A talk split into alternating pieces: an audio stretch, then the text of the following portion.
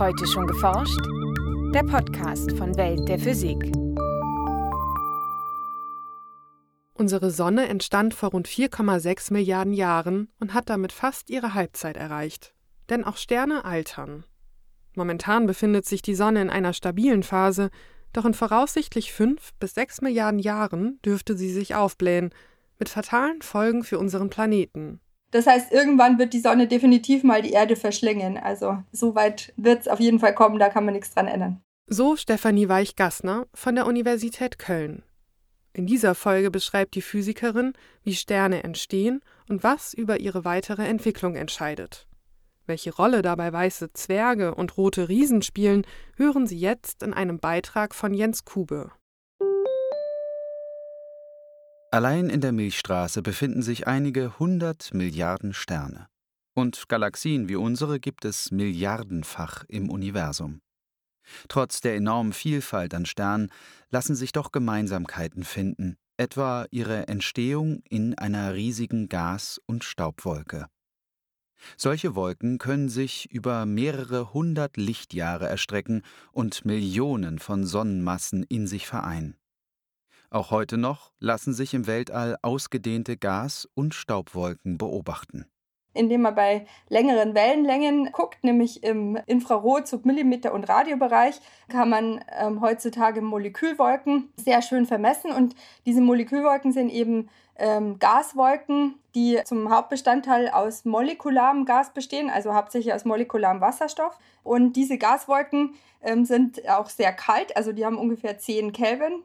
10 Kelvin entsprechen etwa minus 260 Grad Celsius. Pro Kubikzentimeter befinden sich in einer typischen Wolke etwa 100 Wasserstoffmoleküle. Die Moleküle sind allerdings nicht überall gleichmäßig verteilt. In den Gas- und Staubwolken lassen sich langgezogene Strukturen beobachten, in denen die Dichte erhöht ist und auch unter dem Einfluss von nahen Sternen kann sich lokal Materie verdichten.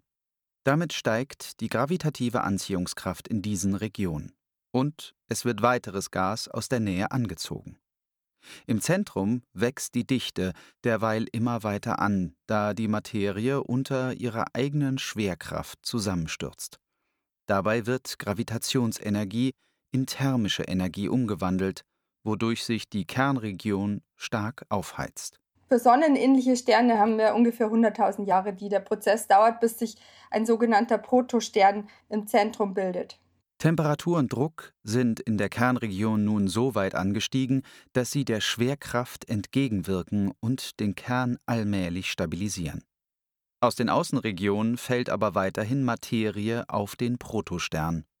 Seine Masse steigt dadurch weiter an und über verschiedene physikalische Prozesse nehmen auch Temperatur, Dichte und Druck in seinem Inneren zu. Und wenn man einen bestimmten Mindestdruck erreicht hat im Zentrum des Sterns, dann fängt dort das äh, nukleare Brennen an, wo zunächst Wasserstoff zu Helium verschmolzen wird. Ab diesem Zeitpunkt sprechen Astronomen von einem Stern. Die Leistung des Fusionsreaktors hängt stark von der Masse ab. Ein Stern, der etwa viermal so schwer ist wie unsere Sonne, leuchtet rund 128 Mal so hell. Entsprechend braucht er seinen Brennstoff 32 Mal so schnell auf. Die Masse der bisher entdeckten Sterne variiert sehr. Die Bandbreite reicht von Bruchteilen einer Sonnenmasse bis hin zu einigen hundert Sonnenmassen. Die leichtesten Vertreter sind braune Zwerge. Mit 13 bis 75 Jupitermassen, das entspricht 0,07 Sonnenmassen, liegen diese Objekte zwischen Sternen und Planeten. Braune Zwerge sind tatsächlich Objekte, die es nie schaffen, Wasserstoff zu Helium zu fusionieren. Die können aber so eine Vorstufe dieses Brennprozesses machen und können es schaffen, schweren Wasserstoff zu erzeugen und auch teilweise Lithium, ein leichtes Material, das auch schon im frühen Universum gebildet wurde, verbrennen. Das heißt, die verbrennen zwar ein bisschen, aber nicht im herkömmlichen Wasserstoff zu Helium-Zyklus und äh, sind daher sehr ja, dunkel also sie leuchten nicht so hell und ähm, man nennt sie daher braune Zwerge. Ähnlich wie Chemiker das Periodensystem nutzen, um chemische Elemente zu kategorisieren, verwenden Astronomen das sogenannte Herzsprung-Russell-Diagramm, um Sterne zu klassifizieren. Hier ist die Helligkeit eines Sterns in Abhängigkeit seiner Oberflächentemperatur aufgetragen. Auffällig ist, dass sich die Sterne nicht gleichmäßig im Diagramm verteilen. Die meisten von ihnen befinden sich in der sogenannten Hauptreihe, die sich von links oben, hier stehen leuchtkräftige heiße Sterne, bis nach rechts unten erstreckt, wo sich kühle Sterne mit geringer Leuchtkraft finden, wie die braunen Zwerge. Auch unsere Sonne zählt zu den Hauptreihensternen. Also jetzt momentan ist die Sonne in einem relativ stabilen Zustand, wo Wasserstoff im Inneren verschmolzen wird zu Helium. Diese relativ ruhige Phase macht den größten Teil eines Sternlebens aus. Erst wenn der gesamte Wasserstoffvorrat im Inneren zu Helium fusioniert ist, verlassen Sterne die Hauptreihe. Sie werden größer und kühler, wandern im Diagramm also nach oben rechts. Bei der Sonne wird es in etwa vier Milliarden Jahren soweit sein. Helium befindet sich dann im Kern. Und was dann passiert ist, dass die Sonne sozusagen erstmal erfährt, dass ihr Treibstoff ausgegangen ist. Und deswegen wird sie erstmal so ein kleines Stückchen in sich zusammenfallen. Dadurch kommt es zur Verdichtung des Kerns. Und wenn sich der Kern etwas verdichtet hat, dann kann plötzlich ein neuer Brennprozess einsetzen, wo nämlich Helium fusioniert wird zu Kohlenstoff und dann zu Sauerstoff. Die Sonne bläht sich dabei zu einem roten Riesenstern auf, dessen Oberfläche vermutlich bis zur Erde reichen wird. Ob unser Planet diese turbulenten Zeiten übersteht, ist ungewiss. Leben würde auf der Erde aber ohnehin nicht mehr existieren. Bereits einige Jahrmilliarden zuvor wird die immer intensivere Sonnenstrahlung die Ozeane verdampfen lassen und alle Lebensformen auf dem Planeten zerstören. Irgendwann kommt die Kernfusion im Zentrum der Sonne schließlich zum Erliegen und die Energieerzeugung verlagert sich in die äußeren Schichten.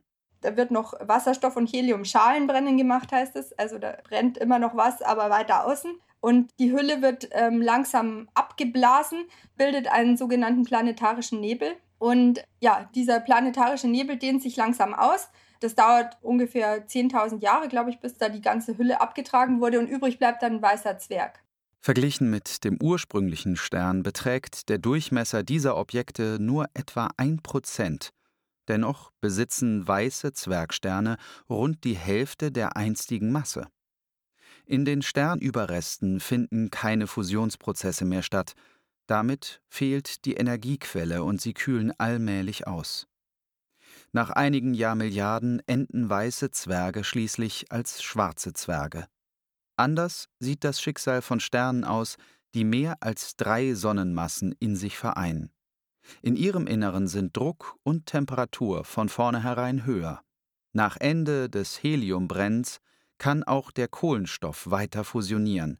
Die Sterne zünden weitere Brennprozesse. Um Kohlenstoff weiter zu verbrennen, muss man 600 Millionen Grad erreichen im Inneren und dann kann auch Kohlenstoff weiter fusionieren. Also Kohlenstoff und Sauerstoff fusioniert dann zu Stickstoff und so weiter und so weiter.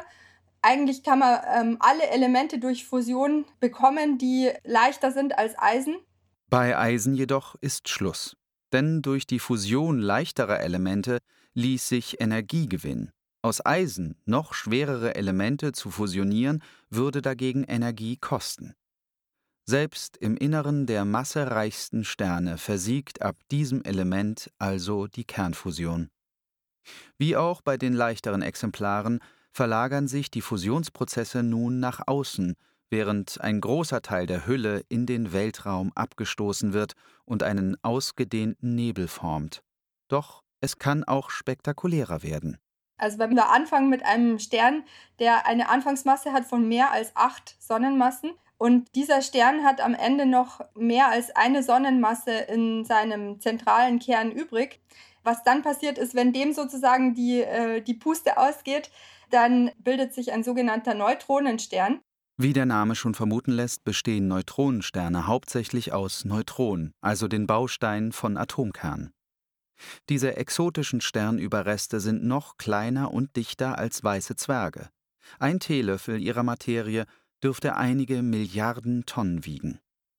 Wenn der Kern eines massereichen Sterns in sich zusammenstürzt, muss aber nicht unbedingt ein Neutronenstern entstehen. Es kann sich auch ein schwarzes Loch formen. Die Gravitation dieser Objekte ist derart stark, dass weder Materie noch Licht aus ihnen entkommen kann. Welche Eigenschaften des Vorläufersterns über das Endergebnis entscheidet, ist noch nicht ganz klar. Also hier ist wirklich Gegenstand aktueller Forschung, die massereichen Sterne besser zu verstehen. Neben der Masse könnten etwa auch die Rotation des ursprünglichen Sterns oder dessen Magnetfeld eine Rolle spielen. Während sich die Vorgänge im Zentrum nicht direkt beobachten lassen, macht sich ein damit einhergehendes Phänomen umso bemerkbarer. Während im Kern ein Neutronenstern oder ein schwarzes Loch entsteht, schießt eine gigantische Stoßwelle nach außen und setzt enorme Mengen an Energie frei. Und ja, diese Energie, die muss irgendwo hin. Ähm, also die bildet dann alles Mögliche, was sozusagen gerade geht. Ähm, das heißt, ein Teil der Energie wird halt reingesteckt, um radioaktive Elemente zu bilden und schwerere Elemente zu bilden. Und die werden dann teilweise und gleichzeitig auch wieder rausgeschleudert mit dieser Supernova-Explosion. Dass wir auf der Erde schwerere Elemente als Eisen finden, ist also ein direkter Beleg für Sternexplosionen. Denn aus dem Material, das dabei ins Weltall katapultiert wird, können sich wieder neue Sterne und letztlich auch Planeten formen. Wir gehen momentan davon aus, dass dieses, was wir Feedback nennen von Sternen, nämlich ähm, alles, was die Sterne sozusagen rauspusten, an äh, Sternwind, an Supernova oder auch an Strahlung hinaustragen in das umgebende Gas, dass das eben dazu führt, das umgebende Gas, das interstellare Gas auch maßgeblich zu ähm, strukturieren. Und zwar sieht man, dass große Blasen in das Gas reingedrückt werden durch zum Beispiel Supernova-Explosionen. Und am Rande dieser großen Blasen können wieder neue Molekülwolken und neue Sterne entstehen. Dieser Zyklus des Entstehens und Vergehens wird sich so lange wiederholen, bis schließlich der gesamte Wasserstoff im Universum verbraucht ist. Wann es soweit ist, lässt sich schwer abschätzen, aber es dürfte noch einige Billionen Jahre dauern. Ein Beitrag von Jens Kube, gesprochen von Elmar Börger. Aufnahme Hörspielstudio Kreuzberg. Tonbearbeitung und Schnitt Daniel Levy. Redaktion Welt der Physik. Welt der Physik wird herausgegeben vom Bundesministerium für Bildung und Forschung und von der Deutschen Physikalischen Gesellschaft.